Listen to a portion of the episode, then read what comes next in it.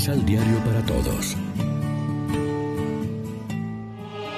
Proclamación del Santo Evangelio de nuestro Señor Jesucristo, según San Marcos.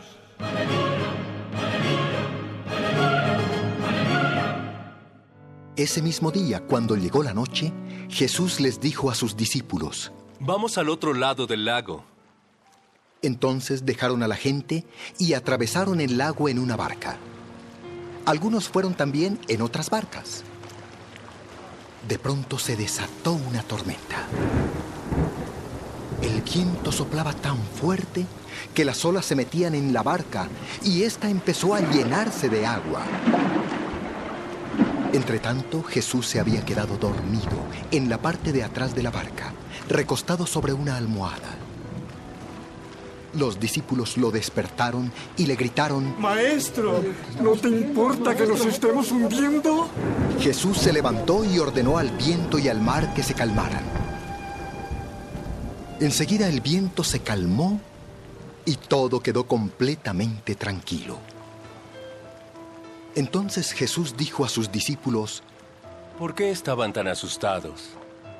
¿Todavía no confían en mí?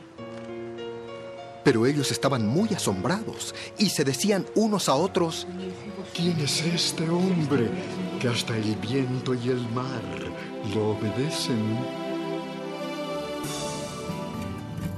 Lección Divina Amigos, ¿qué tal? En este domingo 20 de junio celebramos el decimosegundo domingo del tiempo ordinario en la liturgia y como siempre lo hacemos con el pan de la palabra.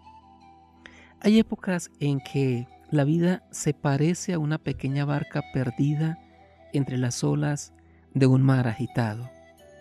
Todo es oscuro alrededor, hay tempestad, Dios no aparece, Jesús está ausente, nadie está cerca para ayudarnos. Dan ganas de dejar que se pierda todo. Escuchemos la historia de la tempestad calmada. Durante su lectura imaginémonos que estamos sobre la barca junto a Jesús y los discípulos. Recordemos las palabras del Papa Francisco a la humanidad. En esta barca estamos todos, como esos discípulos que hablan con una única voz y con angustia dicen, perecemos. También nosotros descubrimos que no podemos seguir cada uno por nuestra cuenta, sino solo juntos.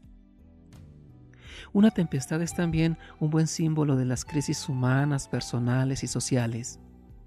Todos experimentamos alguna vez en nuestra vida borrascas pequeñas o no tan pequeñas y nos sentimos zarandeados y mareados por la fuerza de las olas. Tanto en la vida personal como en la social y en la eclesial, a veces nos toca remar contra corriente y contra el viento que muchas veces resultan contrarios y da la impresión de que la barca se va a hundir.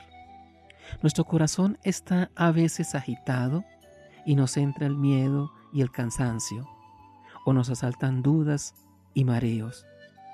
Puede haber en nuestra vida turbulencias ideológicas e interrogantes muy serios sobre la existencia del mal en el mundo, o sobre la iglesia misma, o la actualidad de su doctrina moral, o el mal ejemplo de algunos de sus pastores, o la escasez de vocaciones.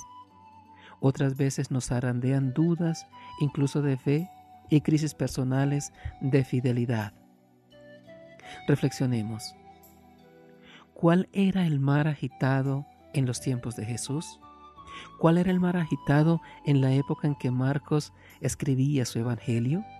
¿Cuál es el mar agitado para nosotros hoy? Oremos juntos. Oh Dios, concédenos la disponibilidad para dejarnos llevar allí donde Jesús se manifiesta como Señor, donde solo la fe en su intervención es el ancla de salvación que nos une a Él. Únenos a ti y haznos vencedores de todo miedo ante las tempestades del mal que nos acechan. Amén. María, Reina de los Apóstoles, ruega por nosotros.